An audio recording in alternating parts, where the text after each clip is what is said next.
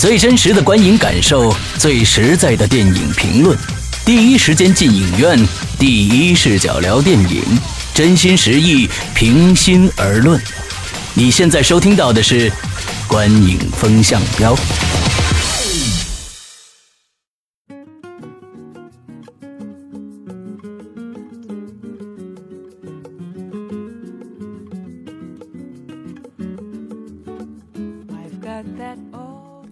各位听众，大家好，欢迎收听《观影风向标》，我是石阳，我是波米，我是玄木。哎，好久没跟大家见面了啊！好久不见，好久不见。好多人都说你们是不是撂挑子不干了啊？其实不是这样的，就是上几期跟大家说了，我们波米同学呢是出差了啊，去的多伦多电影节，那刚刚回来，呃，是呃，你是什么时候回来的？昨昨天中午。哎，你看昨天中午啊，我们既。用最快的速度啊，来来这个修修整了一下，就开始做节目了。那其实呢，玄牧最近也没闲着啊，经常的出差。呃，更重要的一个原因呢，也确实是最近的一些电影啊，确实没有介绍的必要性。有很多同学呢在说，你们为什么不做这个这个分歧者，还有空中营救啊？不惧风暴，不惧风暴啊？触不可及，触不可及。对，其实呢，在在这里边呢，我们只是有一部片子想做。我没做，那么就是不惧风暴。剩下的片子呢，我可以跟大家，我们三个在这跟大家简单的介绍一下，真的没有大必要去看了。尤其是比如说《分歧者》，嗯呃，非常非常差的一部电影啊，我觉得这是在美国好莱坞的电影这个质量里面算非常差的一部了。嗯，但是另外一部国产片更差的，大家一定不要去浪费钱，就是《触不可及》。对，《触不可及》，波米看了没有？呃，我我这四部都没看，对，啊，你都没看是吧？我昨儿才回来，对对对，啊啊啊！那在海外，这个像《分歧者》早就下映了，然后《空中营救》早就下映了。啊，真的不遗憾啊，真的不遗憾。那其实呃，尤其是触不可及啊。那么前天我在朋友圈里发了一个那个，就这样像一个短文啊，说呃，一山又有一山高啊，一篇总比一篇烂。那么我们的赵姓导演啊，赵宝刚同学呃，拍了一个中国乃至全世界最烂的导演都触不可及的电影。呃，这部电影简直是刷新了我的价值观的一部电影。嗯，这部电影。这么说了，倒是挺有宣传价值的，就是。所以我们，所以我们没做这部电影，就是怕有这个反其道而行之的这种作用啊。对，就忍住了没没讲。啊，对对对，所以。那我们今天也不要太多的在评论这部电影了。OK，好的好的。那我们今天 今天来聊的呢是这个呃十月。九月三十号，九月三十号最后一天啊！九月三十号最后上的这个《心花怒放》，那么我们首先呢，有请这个我们的玄木同学来介绍一下影片的相关资讯啊。呃，《心花怒放》这部影片呢，会在九月三十号在全国上映。其实呢，这个影片，呃，大家如果关注的话，呃，它其实这两周已经做过两次点映了。嗯，在全国开始是做过三百场，前两天就做了一千场的点映。嗯哼，呃，说明这片子自身啊，他自己还是感觉挺有底气的，要不然不敢做这么多场的点映。嗯，呃，那这个影片呢，本身呃，导演呢是比较有。名的一位知名导演了，叫做宁浩。呃，那这个影片的看点呢，其实就是一个铁三角：宁浩加上黄渤、徐峥。另外呢，有几位女生呢，她们都算是配角吧，也不不就就是穿插在这个影片之中的，有袁泉、周冬雨、马苏。呃，其他的可能就不是特别知名了吧，我们也就不用再一一的做介绍了。那影片呢是中影出品的，呃，投资出品发行的。嗯呃，今天好像刚刚做了电影的首映式。OK，嗯，那其实为什么今天做这个呢？这个波米呢是在多伦多看的这部电影，对吧？对对是是是啊，那我们就是正好前一段时间呢，有一个就是相当于点映的这么一个事儿啊，然后就是在电影院里一个点映，我们去看了一下。对，呃，今天来跟大家做这个这期节目，那咱们直接还是进主题吧啊，剧情、表演、娱乐，我们三三个来分别打分啊。那我们首先从剧情开始来打分啊，波米多少分呢？呃，我是给五分，五分啊，我是五点五分。六分，六分哈。嗯，那么大家一听这分呢，忽然好像就是这个情绪掉掉下去了啊。因为说实在的，对宁浩、这个黄渤还有徐峥这个铁三角呢，还大家还是有相当的期待的。但是在我们看完电影以后，确实给我们的感觉是失望的感觉啊。那波米来说一说从国外看回来这片子的这个感觉吧。就是它首先有一个问题，在国外它放的那个版本，因为我们知道中国所有的电影呢 都是中文字幕底下还有一个英文字幕嘛，对吧？嗯，就在国内版的放，基本上也都是这样，跟延延续原来老港片的那种。那个放映版本，所以他这次在多伦多没有做自己的版本，直接把这个龙标版就往多伦多放上去。了。等于老外要是看的话，就只能看中文底下那行字幕。但是那行字幕，我我觉得中国咱们自己观众很多人就没注意，因为谁注意英文字幕，对不对？但其实呢，这个基本上都是用机器翻译出来的，所以好多老外老老外是看不太懂。就是这有点所以当时我们在我们在那个多伦多的时候，也跟导演说了，我说你这个首场这个字幕，你发现没有，这个英文字幕有问题。好多老外就是当然，他不只是有台词的笑料啊，你像他那其中有什么拿苹果手机在爬在树上了，这大家都笑，这没问题，因为他他是一个肢肢体幽默。但是有一些台词幽默呢，基本上就看不太懂，那理解不到了。嗯，哎，对对，所以从老外呢，当然这也不能做一参考系。我们知道泰囧在在美北美才几万块钱票房，对吧？嗯。但是这也不能说明是因为你明显看《心花怒放》是一个针对国内的一个一个一个电影。但是特别有意思的是，就我看那场媒体场，就开始龙标和那个。呃，中国电影制片厂啊，北京电影制片厂那个台标出来的时候，还是那种文革时期的那台标，那会儿观众笑的最欢。对，老外就是龙标和那个开场那个闪闪的红星的那个，就大家可以注意一下，就他那个咱们那制片厂台标还是原来那种，对对对对，就是一个红星，然后几个人挥拳为人民服务那 那块儿，我觉得大家笑是最欢。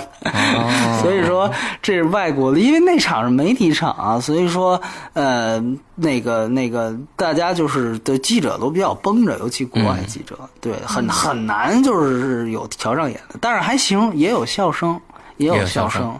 对对对对对。那你聊聊你对这个剧情的整体看法吧。呃，因为我是觉得宁浩开始出来的两个疯狂系列呢，都是玩玩结构嘛，对吧？都是玩结构。但是他后来的两部其实结构相对来说就单一了。嗯。宁浩是一个我感觉。拍什么片子都能找到一个非常明显的一个国外的一个导演的痕迹的这么一个导演，就我开始对模仿痕迹的，我其实是挺喜欢这个导演的。我在在这个之前啊，就我觉得模仿也分高下就中国一堆烂片儿，中国一堆烂片儿，不少都模仿《黑暗骑士》了，你看都没法看啊。然后那个，所以说呃，所以说。但是呢，这个戏可能我还真反倒这个戏还真找不出来一个那么对位像的一个，一个一个一个一个模板。但是不知道是不是也因为没有失去了这样一个明确的参考的东西，所以感觉他这个戏有一些啊，嗯，不伦不类。嗯，就是有呃，到最后我们大家都会就到时候会看，他最后是有一个反转的，对吧？对。然后这个反转呢，他怕可能怕观众看不懂，所以呢，这反转完了，不是说这电影结束了，你要说戛然而止呢，我觉得还算。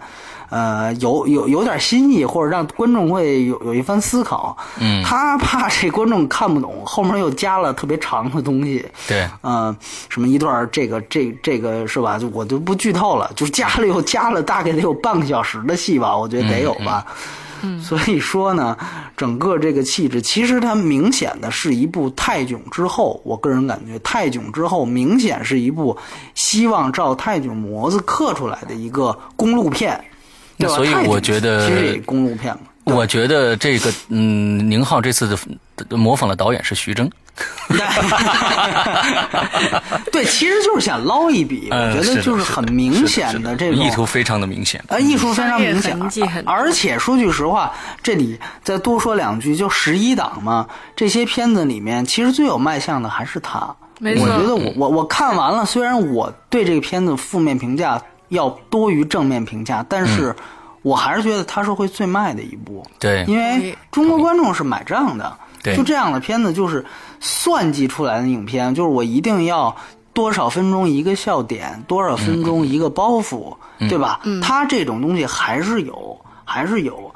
呃，其实他们说，就是像《疯狂的石头》，他们也做过笑点统，呃，《疯狂的赛车》也做过笑点统计，那也是算出来的。嗯，但是相比那个来讲，我觉得这个就，呃，我不知道是功利的原因，还是诚意的原因，还是都有原因。就是我觉得，确确实实这个感觉完成度就要低很多，就要低很多。对对对对，呃，对，这是我一个笼统的看法。对，嗯嗯嗯，这个玄牧说一说。嗯，这个影片呢，就是因为它故事就说白了，其实很简单的一个故事啊，就是你从名字上就能看出心花怒放嘛，就在路上去，因为它原来的名字是叫《玩命幸福啊，是玩命邂逅，邂逅，对对，玩命邂逅。他是就是开始呢，是怕人家就是他们在做市场调查的时候，发现邂逅很多人不知道什么意思。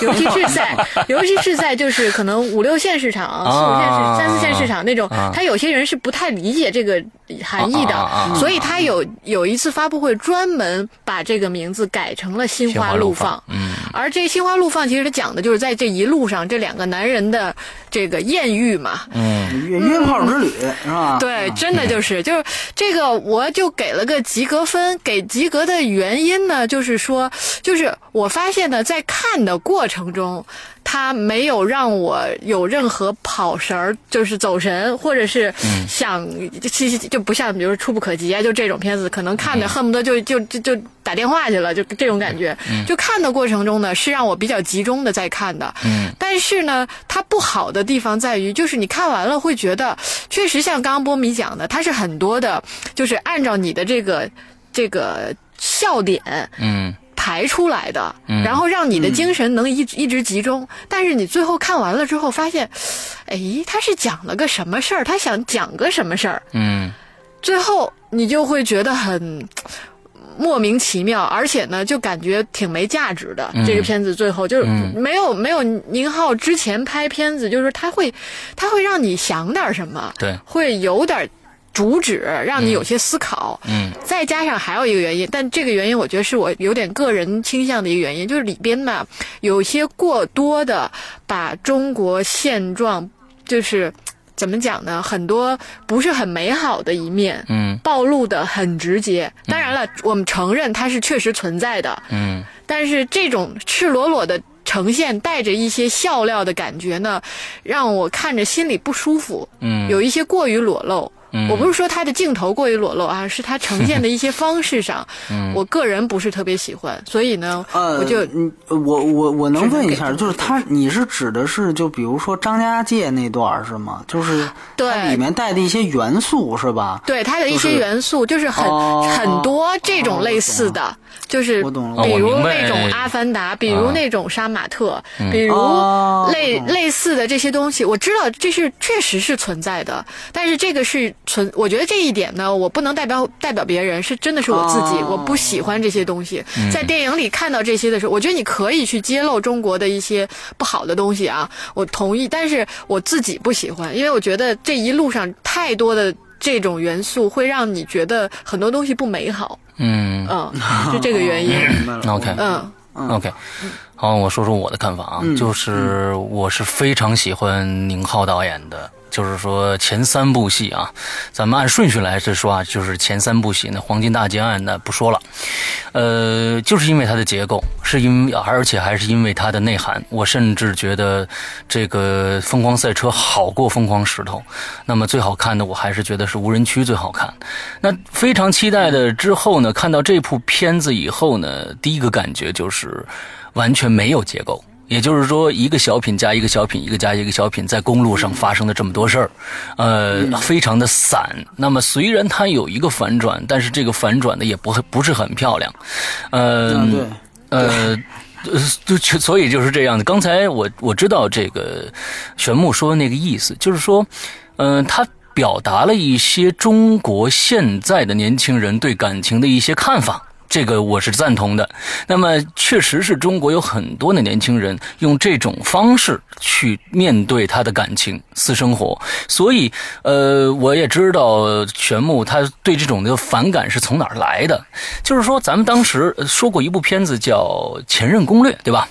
啊，没没说过，就是呃只，是我就咱们在里面提过，啊提过，对对对对没没做过节目，啊。对对，没做过节目。前任攻略呢，也是这种感觉的一个一个一个事儿啊，就是我们对待感情是怎么样怎么样的一个方式。对对对但是它起码有一个正确的一个引导方向，而在这部电影里边，我们只看到非常非常多的消极的，就是说你遇到了这么多事儿，但是对你根本就没有起到任何的改变，或者是影响，或者是怎么样。那的我也觉得这确实是一个实际存在的，不可能因为一路上，呃。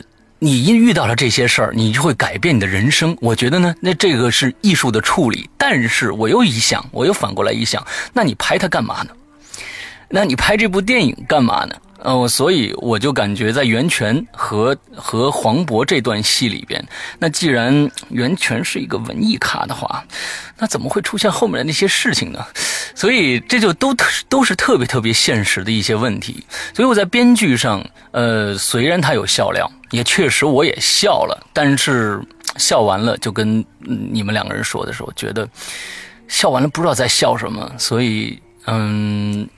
就是这样的一个一个问题这片子难，我我觉得不好，就是也不说不好吧，就是评价它一点，我觉得比较合适，就它不走心。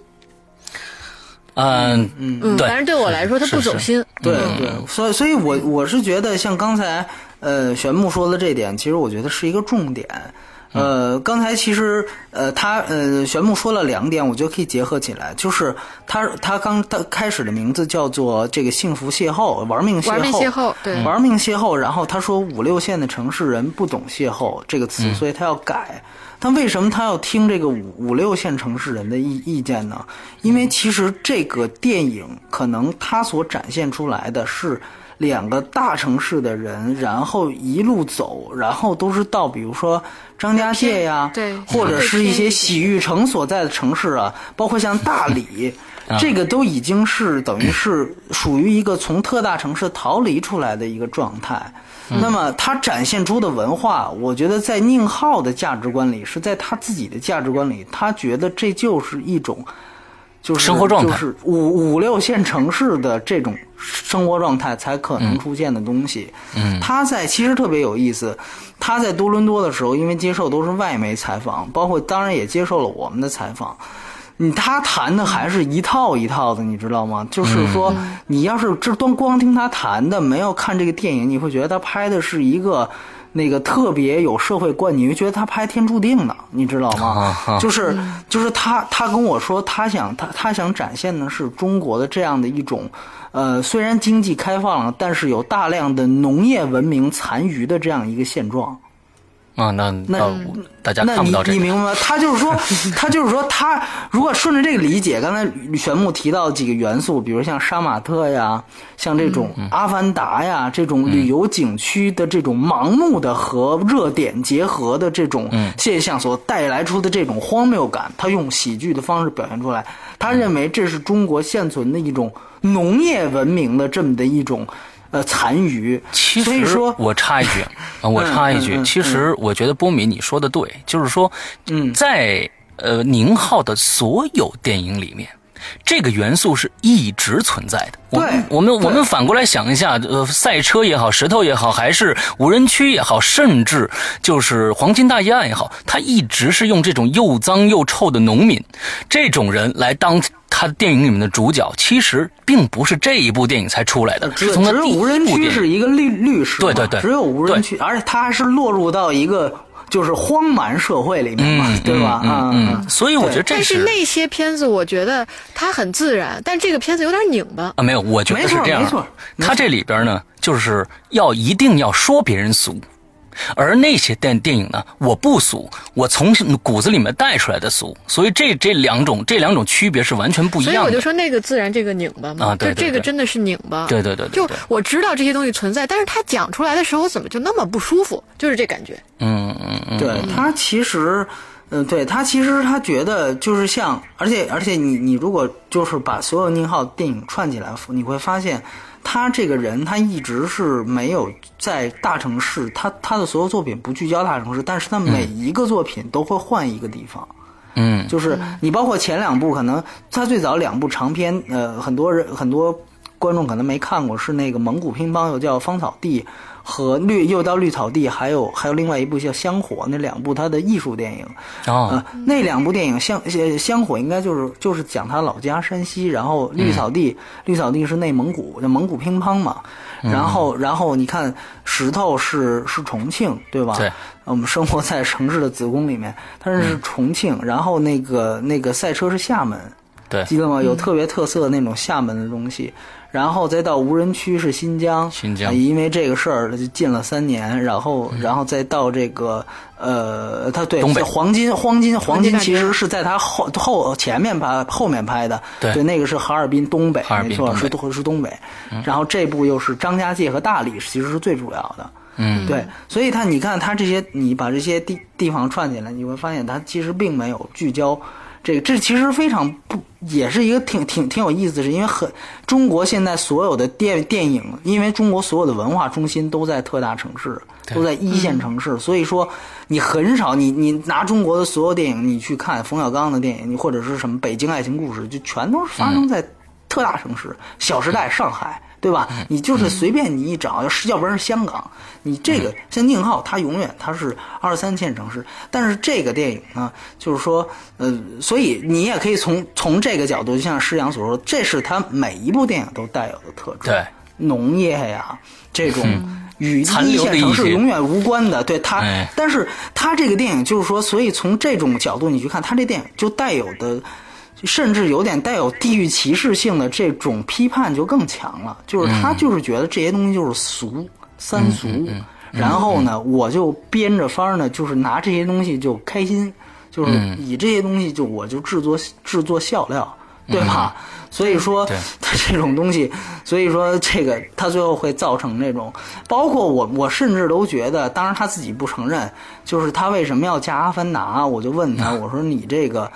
你这个《黄金大劫案》上的时候票房并不好啊，是为为什么呢？是因为你跟那个《泰坦尼克号》是同天上映的，他们当时他跟陆川，呃，啊，对，几个人三三个片子吧，好像当时对对对，他们他们开就是做了一个论坛，就谈了一下，就是每个，因为那个时候我也采访过他，他就觉得对这种好莱坞的霸权的这种意见是非常大的，他就觉得这种事情是绝对的要，他就是希望能够保护更强一点。那个那个，他就我能感觉到他那时候的挫败感，因为无人区其实是他在黄金之前拍的，所以黄金就是他上一个作品，所以我不知道是不是也有这样的原因。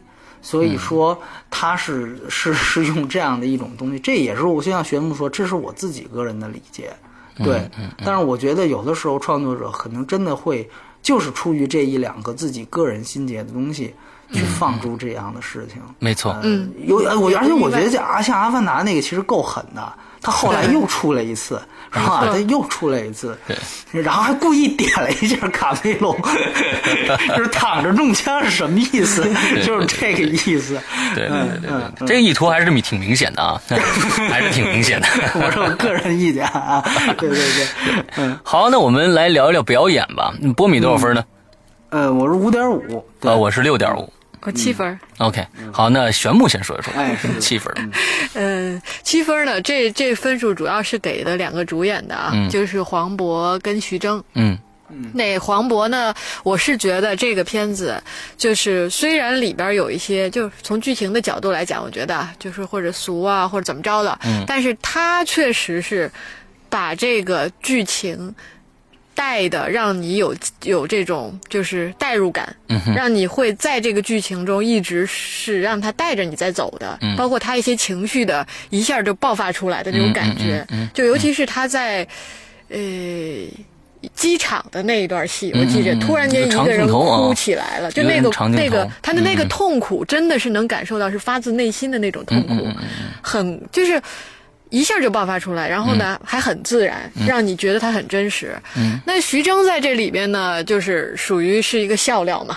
嗯。就是他以就延续了他在这个泰囧。呃泰囧里边的那个角色，就是台词风格呃对。稍微有点变化，稍微有一点变化，但是其实还是还是整体上的，就是他他起到的是这么一个调料的角色，嗯。然后呢，也也他们两个的搭配，我觉得还是比较好的，嗯，嗯所以我就给个七分吧，比剧情高一些。OK，嗯，我六点五呢，其实也是冲着黄渤和徐峥去的啊。那其实这部片子要是跟泰囧比起来的话，就正好掉了一个个儿，就是呃，徐峥呢成了这个王宝强那个角色啊，黄黄渤成了这个徐峥这个角色，他正好是掉了一下，所以呢，呃，我感觉这两个人的表演都是挺卖力的。那么为什么分数低呢？也可能跟剧情啊，跟整个导演的整个这个有关系，但是还是能看出他们两个人，尤其是黄渤啊，嗯、确实是演得非常的好。呃，剩下的几个女孩子呢，我觉得就是比较比较搭配了啊。我我还是觉得周冬雨演的还挺好玩的。周冬雨对是对形象上有个颠覆，哎，对，对形象上有个颠覆特啊，对对对，所以我觉得，呃，从表演上来说呢，我认为啊，大家假如说这一部电影不是冲着宁浩去的，呃，冲着这两个人去的，还是可以值回票价的。呃，不是冲着一个我我要我要这个能从里面学到什么东西，看到什么心里面的东西的话，那这部片子，呃，还是分数可以打高一点的。嗯、对我是这样看的啊。嗯，波米呢？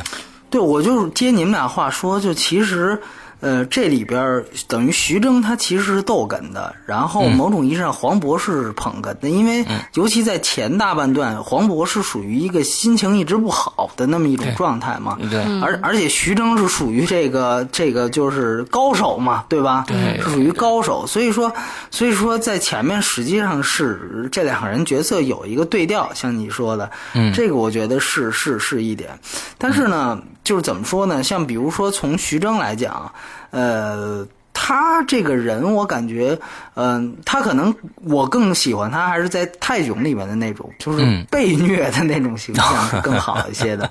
就是因为他本身是就是南方人，他又那个说话要带南方口音，他他的真正的经典形象是属于是在一个，比如说是有一点知识分子气质啊，嗯我觉得其实是有一点那种，呃，就是就是有点那种小成功人士，就是你看泰囧里面就是这样嘛，就是我出出门我都是带这种连连锁的，就是这种高高级酒店的会员卡的，我是这样的一个人。结果嘿，我碰上一奇葩，然后我我我我他其实是适合，因为他本人我觉得就是有点这个特点。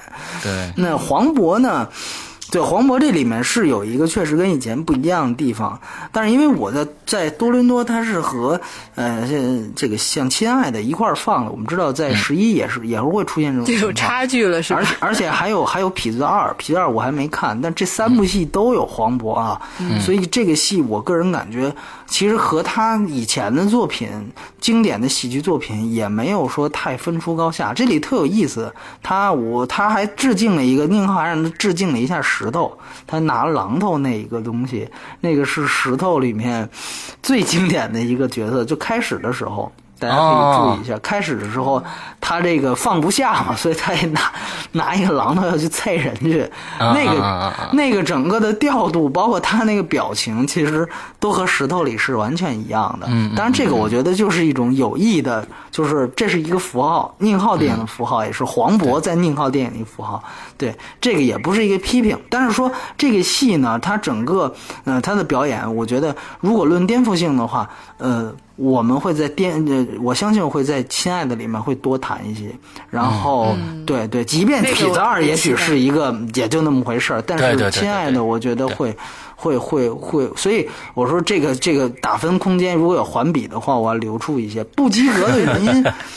不及格原因其实呃更主要的，比如说像源泉，我是实在是因为他，你像《后会无期》这个角色跟这个完全一样，我觉得。首先都是公路片，然后。都是这样的一种表演，就是我不知道，就是这个演员是不是还会演其他的角色，反正，呃，当然，也许大家就会找这种最适合的呀，女女文艺女青年一下就想到呃袁泉，袁泉你也不用演了，对吧？就像我们说葛优是不是好演员？那葛优是好演员，那那那他在私人定制里演的怎么样呢？哦，那我们还要想一想，就是因为这就是他的一个被已经被固定化的形象，所以说。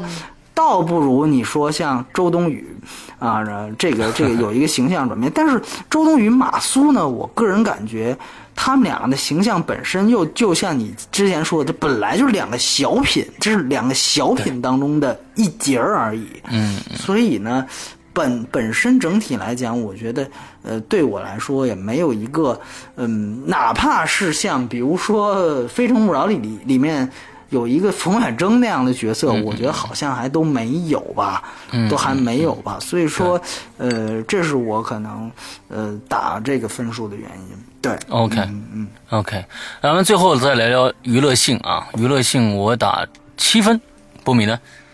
呃，我是六点五，对，七点五。哟，行，那你最高的还是再先说一下。我一直就在这个分数上是相对高一点的。嗯，这不过这这片子啊，真的从娱乐性的角度来说呢，它也在我看来，它就值这个分数。因为呢，就是像刚刚说的嘛，你看的整个过程中，就还真的还挺娱乐的。嗯，就有些笑点呢，尤尤其是比如说像徐峥在树上那段，当时是真够逗的。嗯，对，我觉得马苏被打了一巴掌之后，那个反应也是非常搞笑的。对，他是他是有些点吧，确实真的就是他不是那种隔着你笑的那种。笑是是真的是有笑点的，是花过心思去让你笑的，也是也是为什么就是我觉得对它是适合现在这个中国电影市场。就像波米说的，从品质上它肯定不是最好的，但是呢，从票房上，在这个十一期间，我们相信啊，毋庸置疑，它的票房一定是最高的。嗯，而且包括啊，就是这个片子，就我觉得宁浩可能他。厉害的地方在于，他不仅说就是从他在导演方面啊，他可能确实一些有些才气。另外呢，他个人也是特别注重在营销方面的。嗯，就包括因为我今年上海电影节的时候，其实我当时去了，去的时候呢，就很多片子在就开幕式走过场的时候都没感觉，就过去过去一个个的就走了。但是宁浩他们就真的是花心思，然后在现场那他们整个团队的那种亮相，嗯，那个亮相方式。就会让你耳目一新，嗯，就包括他后续的一些营销上，他会比较花心思在这些方面。嗯，那这个我觉得可能也体现了他相对比较接地气吧。从商业运运营的这种角度上，嗯，那票房好可能也是相对必然的一件事情。嗯嗯，那整体从娱乐性就是观影的感受来说的话，我觉得就是在十一期间，你跟家人一起去影院，尤其是一家人啊看就图一乐的话，这片子确实是还是可以看的。嗯嗯，就你别图太多东西，就图一乐可以看的。没错没错。那我说说我的感受。那其实刚才波米说了啊，要留出一定的空间给黄渤打分为什么呢？这 十一是三，它是相当于黄渤黄渤周啊，黄渤黄金周三部电影。黄黄渤三部，袁泉两部，袁泉那个黄金时代也有他啊，黄对黄金时代也有他。这个咱们呃痞子英雄对吧？还有陈可辛的这个亲爱的啊，一共三部都是黄渤的。那我们痞子英雄。有大场面啊，据说是非常大的场面啊。之后呢，这个 呃，心花怒放有铁三角啊。之后或亲爱的有小小清新、小文艺，所以呢，亲爱的是感动啊。对对对，那就是也算泪奔型的，那泪奔型的啊。所以我们看看黄渤到底能能打到一个什么样的一个高度。所以在这一部片子里面，娱乐性我打了七分，我觉得因是因为。在这里边，娱乐性可能来说，大家认可的啊，娱乐性，我估计肯定是这个最高了。我觉得，嗯，因为呃，一看铁三角来了啊，又有徐峥，又有黄渤，又有这个，那大家肯定刚才预测的票房肯定是它最高。呃，我也赞同这一点。所以从娱这个娱乐性来说呢，我觉得七分它应该是当之无愧的。那我不知道剩下两部会是怎么样一个一个一个一个状况啊？看过就知道。来，波米说一说。就是我觉得，其实你看，我我觉得观众如果听到现，听众如果听到现在，可能就觉得，哎，这期怎么干货比较少啊？这个大家有的时候，像我自己都有时候车轱辘话会说好几遍，因为你看完之后，我相信就所有的听众听看完这个电影之后，也会发现，其实这个电影真的没有什么好说的。好说的，对，这个就是，其实这个本身就是他的问题，就是说。就是这个电影真的是你你就是看完就笑了，然后就笑了就完了，它就是这样一种东西。对，所以说你说我觉得我我们挺不容易的，我我还能跟你说点农业文明的事儿。这个其实 你俩人最后坐下来谈，我相信十一这么多片子，今年十一档我觉得很好的一个，因为除了痞二，我基本上都我都看了，所以说我觉得挺好的一个事情是。这个十一档是丰富多彩，它是有多样性的，有期待，它是有多样性的。你如果就想看一个艺术片，我是一个，那你就去看这个黄金时代。时代，我如果就是说，对，像像像像刚才说的，如果是打感动牌的这种东西，嗯嗯，呃当然这个我后来会，我我其实看过之后，其实也不是这么分的类，但是其实就给现在的感官是是这样的，就如果想看感动的什么的。亲情的这种东西去看《亲爱的》，然后哎想看搞笑的，对吧？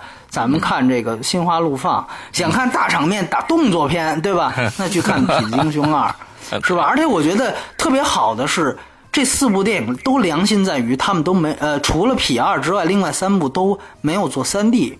啊，P 二 P 除了 P 二是稍稍差，那什么？这个这个，那三部都还没有做三 D，但是《心花怒放》啊，它还有 IMAX 版，我觉得实在是没有必要啊。专门做了 IMAX 啊？对，这做了一个 IMAX 版，嗯，所以我觉得这个事情，当然我理解它是为了暂听，是吧？嗯，但是这这个我觉得，嗯，比《归来》的 IMAX 版还还让人想不通，嗯，因为他们确实没有什么大场面。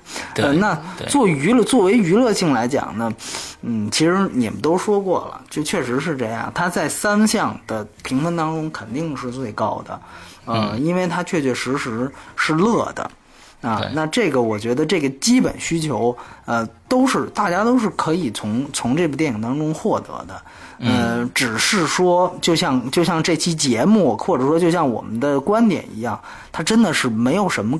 可以更多谈的东西，对对吧？所以我觉得这个是宁浩倒是他自己，他倒是说了一句话，他说，其实他说他认为他这个电影的结局是非常消极的，甚至是绝望的。这确实是，哎哎，对对对，这确实也可能是很多人可能看完之后笑过之后觉得这电影有点拧巴的原因。就像或者说 就像玄木讲的，哎，他最后到底要想讲什么呢？是不是什么都没讲？就我觉得有点这个，所以我忽然想起来，他其实。跟我们年初最早几期节目的那个《等风来》其实有点像，就是他其实不相信他自己说的这些东西，就他不相信这些东西，什么杀马特，什么什么约炮，什么他不相信，但是他同时觉得这应该就是现状，所以他把着这种直接矛盾性就完完全全的放在这个电影当中了。他可能宁浩的方式就是，那我在结构上，我开始就是玩结构出来的。我做一个反转，但实际上呢，这个东西你细细细去捋他的思路，又是不能自圆其说的。没错，所以所以这就是拧巴的一个片子。你到最后你会看，那那那这个袁泉他他到底是什么人物？他像见宁宁浩，他他这次主谈了一个词，他说中国已经没有淑女了，中国淑女这个词已经完全的被绿茶婊这个词代替了。啊，那你记住这句话，你去你去看这个角色，你去看这个电影哦。后来你会发现，那好像是不是他是实际上他是把不仅是否定刚才玄牧提到这些现象，他甚至把这些人物全否定了。对，尤其是把。其中几个你觉得看起来美好美好的人物给否定了，嗯，所以说我觉得从这一点上来去看，这个实际上和你最后他的笑料是完全不统一的。我们说一个电影的笑料应该最后是哦，你电影反映出什么？你看泰囧就是我就是一个奇葩遇上一个 一个这个这个虎落平阳的这么一个人，他本身就是这么一个电影，那他笑料跟他的主题表达是统一的。这这个电影最问题最大的地方是，它主题其实是什么？很消极，甚至是是很这个否定的这么一个一个一个主题。但是呢，它的笑料又是完全另外一套。是小品式的，像你说的，是这种爬树式的，对吧？爬树拿一 iPhone 式的，这和他真正最后反转以及他所有东西表达东西是不相干，甚至是有些对立的。对，所以说，从这个角度来看，你确实无法从一个电影整体的完整性上给他一个过高的评价。所以，这我觉得是这个电影，呃，比尤其是比宁浩之前电影，你看，就像你说的，虽然都带有这些农农业文化的色彩，但是你像石头，真的就是一个黑色幽默，对，推到极致，它很纯粹。对，这个对。太不纯粹了。对对，就是我，就黄渤在石头里那，就是我的解决方法就是啐人呗。我我没有其他的解决途径，最后所有人解途，那那他的所有一切的这个这个笑料就是我想啐人没啐成，或者另外一个人又想啐我，所以说他们整个的这个举止和他最后所所所所所做的表达是统是特别统一的，嗯，或者说其实你你提取石头的这么一个主旨，其实宁浩那个时候也没谈出这么清晰的概念，它是电影自然而然散发的。而不是说，现在宁浩是他给自己写了一个作文标题，他给标榜了一个对这样的一个对，风格。我这作文标题写命题作文到这儿了，我开始在这儿做。但是呢对对，我要真拍这么一东西，这没人看，所以我又得加笑料，那这个自然会形成这么一种对。就是每个人物，其实你细想一下都很分裂。嗯，嗯哎，对对，他他是有这样一个问题的，对对所以说，所以说他这属于是在电影院能蒙住你。哎呦，最后这反转，哦，原来是这么回事儿，是那么回事儿。哎，觉得这好像，但你后来一捋，你越想，属于越想越不对的那种。对对对对对，有有一种电影是你开始可能觉得啊，电影院看的时候也没觉得什么，后来你一想，或者哦一看什么谁说了一下这电影，哎，你会发现你琢磨觉得还挺有意思。有的电影是越琢磨越有意思的，这属于可能是倒过来那种。对，不经对吧琢磨，对。嗯嗯嗯，对，OK，好，那我们今天差不多的时间了啊。我们最后的综合评判呢是六点二分。嗯，六点二。对，完了之后呢，我们呃，其实呢，这么长时间没更新节目了啊，我们还是觉得呢，应该跟大家做一个小预告，每一期哈，就是比如说我们大概什么时候做一期节目啊，对这中间这几期节目我们可能就不做了，那这样大大概让大家有个心里有数，做到心里有数。那所以呢，我们这个星期估计还有一期节目，就是我们会。我们两个人会专访一下波米同学啊，这次呢在多伦多影展的一些见感受啊，还有一期节目，下个星期的节目可就多了。下个星期呢，我们会做黄金时代，我们会做这个亲爱的亲爱的呃这个痞子英雄。起码这三部应该是可以我们会做的。所以在下个星期的这个呃十一期间，我们会可能挑三天的时间吧，陆续跟这三期节目跟大家见面啊。对，对这三周没节目，一周出三期，也算对得起大家了。虽然是有点这个，是吧？对对对对。算我们弥补一下。对对对，所所以这个 确实是因为时间问题，因为档期的问题，很多那个最近有有一些人问我，就说，哎，你们这个节目是呃是个怎么样的一个播出方式呢？我说我们这个播出方式主要看电影院，电影院放什么这这我们播这。确实是对但是我我对我觉得确实也有像这些片子都之前的片子也确实没有一个必须得拿出来说一说的，对吧？哎是你像我们之前，比如说都说《银河护卫队》一直在争取九月份上。然后一直在说《忍者神龟》，这个是传的最有鼻子有眼的。我记得我走之前的那一期，对吧？还说说可能十八号上，哎，但是最后都就放到十月底。银河护卫队甚至往后是十月十号，忍者对神龟是十月三十一号没错没错，所以你看那个《星球崛起》啊，都快七个亿了。我那天看，呃，为什么它这个票房还这么高？就是 确确实实你其他片子是不行，撑不起来呀。你对你撑不起来，你这个片子你触不可及。你知道那个当时看的触不可及首映是什么？冯小刚啊，什么这个嗯一堆明星，一堆的明星大咖全去了。你这事儿，你你片子拍的不好，那 你这再多人捧都没有用。嗯，可以跟大家说，假如说听了这期节目有打算去看《触不可及》的，我求我求求你们，我就算我求你们了，你们千万不要去看啊！真的是非常非常差。对，这这这么讲吧，这是我今年看过的国产电影最差，没有没有之一的影片，没有之一，完全是差到极点。嗯。真的不值得看。这是年终我们再做一期的时候，哎，回顾一下。对，那时候大家如果要看的话，网对网上有了，有了。对对对。这个片子我觉得特别适合呢，就是大家比如说在网上看的时候，再出个弹幕一起骂，哎，这可以。哦 当时我说，我说不，我绝对第一个，我绝对不会做这一期节目。第一个呢，我是怕有这种富春的这种效应，越差我越要去看看。对对。第二个呢，我是怕呃节目。做完了，听众说：“哎，你怎么一直在爆粗口啊？”我就怕是这两点，所以绝对不做这一期节目啊。但听着现在是不是有点好奇了，对吧？我这 大家还是看网上直播吧啊，大家看网上直播吧。那好，那我们今天的这一期节目就到这儿结束，祝大家这一周快乐开心，拜拜，再见，拜拜。